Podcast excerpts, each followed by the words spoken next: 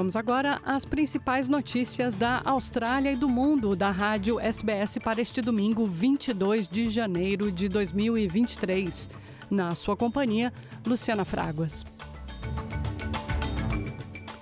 Duas das praias mais populares e movimentadas de Sydney foram fechadas ontem, tem sábado, depois que os nadadores viram vários tubarões atacando um golfinho, de acordo com informações do Clube de Salva-Vidas de New South Wales. A presença de pelo menos três tubarões em Shelley Beach levou ao cancelamento de vários eventos desse final de semana, incluindo o Carnaval de Surf de Manly Beach e eventos de Ironman e Iron Woman. O golfinho sofreu ferimentos na cauda e posteriormente foi sacrificado confirmou o Clube de Salva-Vidas de New South Wales. Os salva-vidas retiraram os nadadores da água quando quando o golfinho foi atacado pelos três tubarões, escreveu a organização em um comunicado. Emily Patterson, que estava na praia, disse ao Canal 9 que entrou na água quando soube que o golfinho havia sido ferido. Ela disse: a barbatana do golfinho estava mutilada, dava para ver que estava caindo e também tinha uma marca de mordida na lateral do corpo, disse Patterson, acrescentando que não teve medo de entrar na água e que queria ajudar. Mais e mais tubarões estão sendo observados na Austrália neste verão. Dados do Departamento de Indústrias Primárias de Nova Gales do Sul mostram que os tubarões touro viajam rotineiramente de grandes distâncias ao longo da costa para Sydney durante os meses de verão e mais e mais estão sendo avistados nas nossas águas.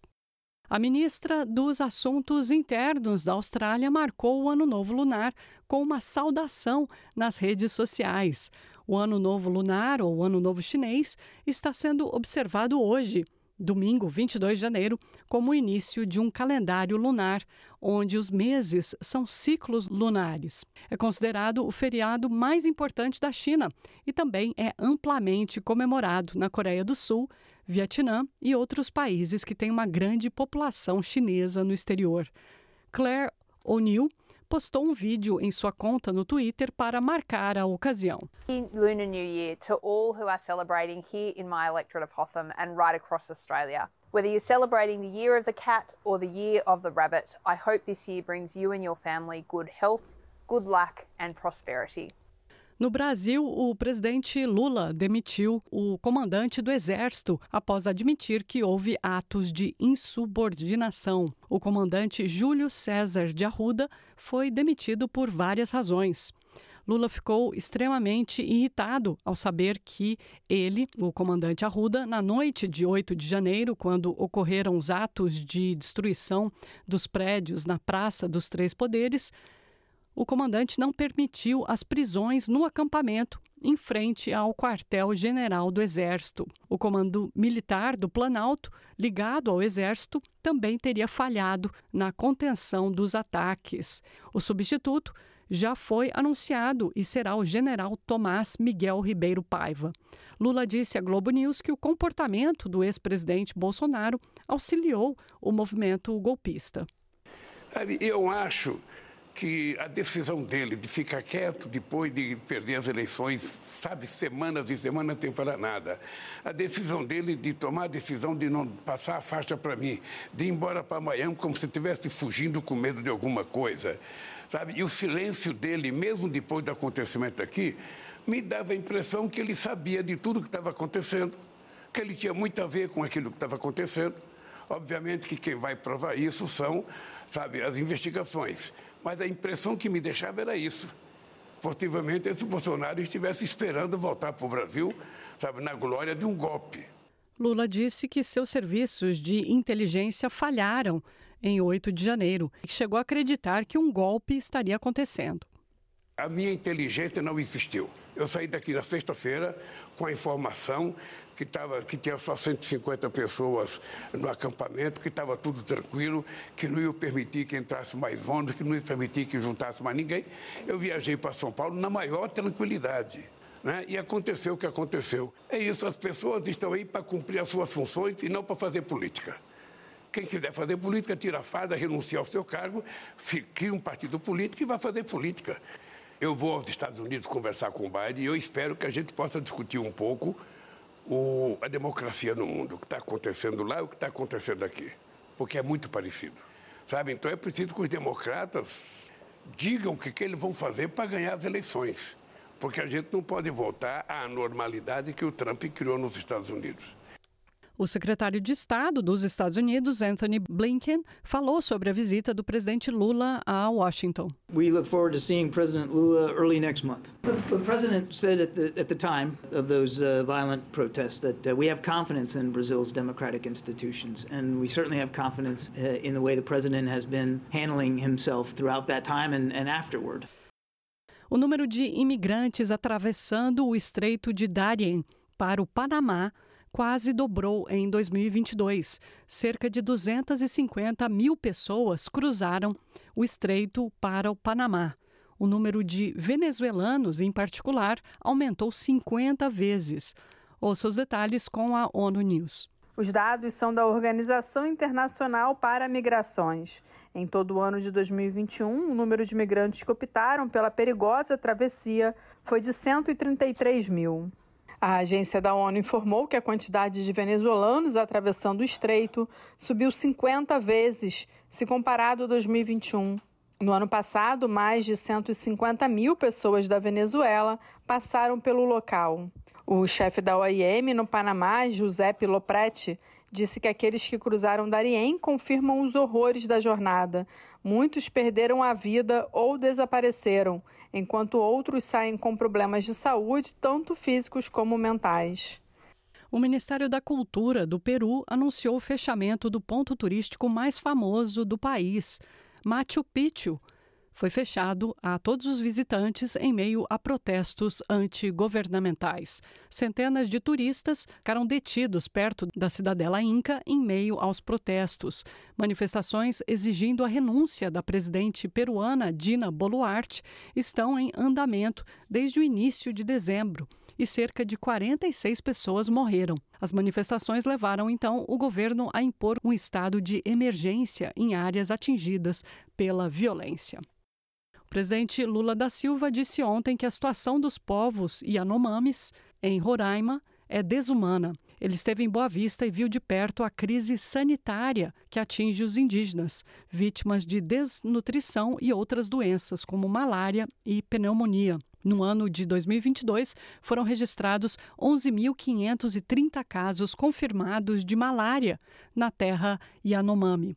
Imagens que circulam nas redes sociais mostram crianças extremamente magras como sinal de fome e desnutrição e outras doenças. Em viagem emergencial a Boa Vista neste sábado, o presidente Lula chamou de desumana a situação da população que vive na maior reserva indígena do Brasil, a terra Yanomami. Ele assumiu o compromisso de, com as medidas a serem tomadas, dar dignidade merecida aos povos originários. A visita também foi feita pela ministra dos Povos povos indígenas, Sônia Guajajara, que destacou a emergência da situação. Nós viemos aqui nessa comitiva para constatar essa situação e também tomar todas as medidas para a gente resolver esse problema. Adultos com peso de criança e crianças em uma situação de pele e osso. Informações da Rádio Agência Nacional. Em Portugal, o ministro da Educação, João Costa, reuniu-se essa semana com representantes dos dois principais sindicatos que representam os professores e outros trabalhadores da educação pública no país. As negociações estão em andamento entre o Ministério da Educação e os sindicatos que representam milhares de professores e outros profissionais da educação. Desde novembro, os trabalhadores do setor participam em greves. Sem acordo à vista, as greves devem continuar variando de região para região. André Pestana, líder do sindicato Stop, disse que mais protestos nacionais estão programados para ocorrer esse mês. As greves que conseguiram grandes conquistas para todos que trabalham hoje foram conseguidas com greves que incomodaram. Agora, o Sr. Ministro parece que continua a não ver este grande, grande, esta grande, grande mobilização, porque não tinha de facto nenhuma cedência relativamente, como volto a repetir, às reivindicações dos colegas não decentes. O Governo não está a ceder nas questões principais, o Governo até está a questionar agora o direito à greve porque quer, digamos assim, então, impor serviços mínimos a partir do dia 1 de fevereiro. E o que acontece é, é muito simples, nós vamos ter que fazer uma nova marcha, uma grande marcha, no próximo sábado, 28 de janeiro, Mário Nogueira, líder do sindicato FEMPROF, falou de manifestações também programadas para 11 de fevereiro. As greves na próxima semana terão que ter ainda mais força e digo-vos, o dia 11 de fevereiro tem que ser um dia em que os professores na rua, hoje temos aqui um, digamos, o aquecimento para o dia 11 de fevereiro, o dia 11 de fevereiro os professores têm que trazer para a rua a sua insatisfação, professores, porque neste momento aquilo que não se está a dar resposta é ao, proble ao problema dos, aos problemas dos professores. E o que se está é desperdiçar uma geração jovem de professores que vai abandonando a profissão.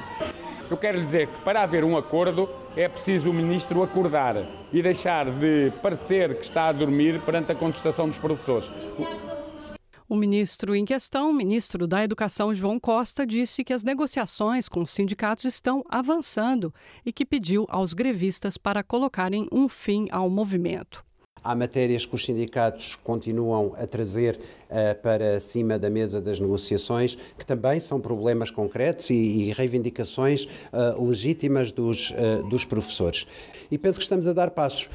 penso que estamos a dar passos, penso que estamos a ter aproximações. Fiz também, muito claramente, um apelo ao fim da greve. Se estamos a negociar, se estamos a trabalhar em conjunto, se temos pontos em que já conseguimos perceber que vamos ter acordo, não há razão para continuarmos com esta perturbação continuada no sistema, no sistema educativo. O jogador brasileiro Daniel Alves continua em prisão preventiva sem direito à fiança na Espanha. Ele é acusado de estupro e responde a um processo devido a um evento ocorrido em uma boate em Barcelona. O jogador nega as acusações. Diante da situação, o clube Pumas rescindiu seu contrato com Daniel Alves. O presidente do Pumas, Leopoldo Silva, disse que o clube tomou a decisão de rescindir por justa causa o contrato de trabalho com o jogador jogador. O contrato terminaria em junho deste ano. Eh, com a informação acontecida hoje sobre o processo legal que enfrenta o jogador Daniel Alves e por el qual se encontra detenido em Espanha, hemos determinado comunicar lo siguiente. El Club Universidad Nacional ha tomado la decisión de rescindir con causa justificada el contrato laboral con el jugador Daniel Alves a partir de este día. E terminando o noticiário de hoje, no tênis, Novak Djokovic diz estar preparado para uma torcida hostil que estará contra ele quando enfrentar Alex de Minaur pela quarta rodada do Aberto da Austrália nesta segunda-feira. O jogador de 35 anos está em busca do décimo título em Melbourne Park e vai enfrentar o australiano, sensação desse Open, Alex de Minaur. Djokovic disse que o clima e o apoio da torcida vão favorecer o adversário, mas não se intimida. It's a big challenge playing a, an Aussie guy here in front of his home crowd and I'm sure that the, the atmosphere will be electric and he's going to have a lot of support and he's going to be pumped to to try to win the match. Um, but you know, I've had experiences before. I played Leighton Hewitt here. You know, I played some big uh, Aussie players, so I, I I know how that feels. I know what to expect.